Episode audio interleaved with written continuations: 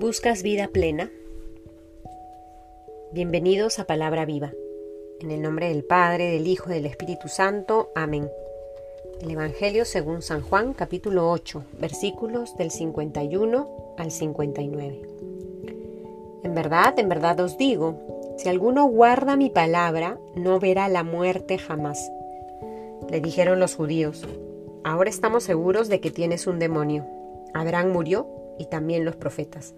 Y tú dices, si alguno guarda mi palabra, no probará la muerte jamás. ¿Eres tú acaso más grande que nuestro padre Abraham, que murió? También los profetas murieron. ¿Por quién te tienes a ti mismo? Jesús respondió, Si yo me glorificara a mí mismo, mi gloria no valdría nada. Es mi Padre quien me glorifica, de quien vosotros decís, Él es nuestro Dios.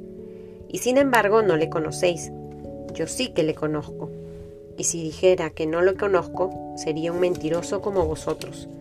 Pero yo le conozco y guardo su palabra. Vuestro padre Abraham se regocijó pensando en ver mi día. Lo vio y se alegró. Entonces los judíos le dijeron, ¿aún no tienes cincuenta años y has visto a Abraham?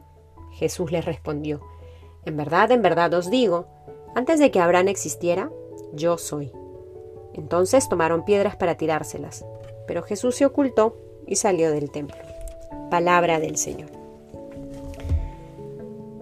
Estamos cercanos ya a la celebración de la Semana Santa y vemos cómo quienes escuchan a Jesús están desesperados por tirarles piedras, por crucificarle, por acabar con él, por todo lo que él va diciendo, predicando, enseñando. Hay un versículo en lo que hemos escuchado en este día por boca de Jesús que creo puede iluminarnos en esta recta final de la cuaresma. Y es que Jesús les dice, en verdad, en verdad os digo, si alguno guarda mi palabra, no verá muerte jamás. Estamos hechos, queridos hermanos, para la eternidad. Hemos sido creados para ser felices. Hemos sido creados para la vida eterna, para la vida plena, para la vida en abundancia. Esa vida que no se acaba con la muerte. Esa vida que trasciende la muerte.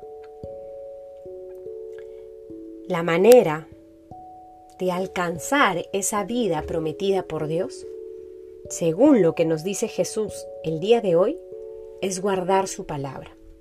Y guardar su palabra no significa solo atesorarla en el corazón, que es muy importante hacerlo, como lo hizo María a lo largo de su vida.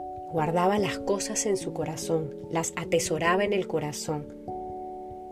Esas certezas hay que mantenerlas en el corazón de todo aquello que Dios nos ha ido manifestando. Pero no es suficiente guardar la palabra, no es suficiente atesorarla, no es suficiente dejarla en el corazón, sino que este guardar la palabra de Dios implica también tener una actitud que nos lleva a vivirla, a cumplirla, a obedecer lo que escuchamos. Guardar la palabra significa, queridos hermanos, hacer vida el Evangelio, ser Evangelio vivo para los demás dejar que sea el Evangelio nuestra regla de vida, que los criterios del Evangelio estén impregnados en nuestra mente, que los sentimientos que descubrimos de Jesús en el Evangelio sean nuestros sentimientos y que las acciones de Jesús que descubrimos en el Evangelio sean las nuestras. El Señor nos llama a convertirnos, a ser otros Cristos. Siendo otros Cristos podremos gozar de esa eternidad que se nos ha prometido podremos gozar de la vida que no conoce muerte, pero debemos guardar la palabra, atesorarla en nuestro corazón y ponerla en práctica.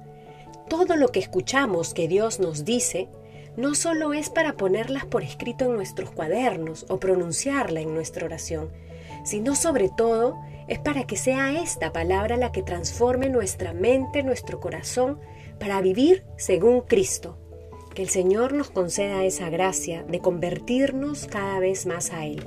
En el nombre del Padre, del Hijo, del Espíritu Santo. Amén.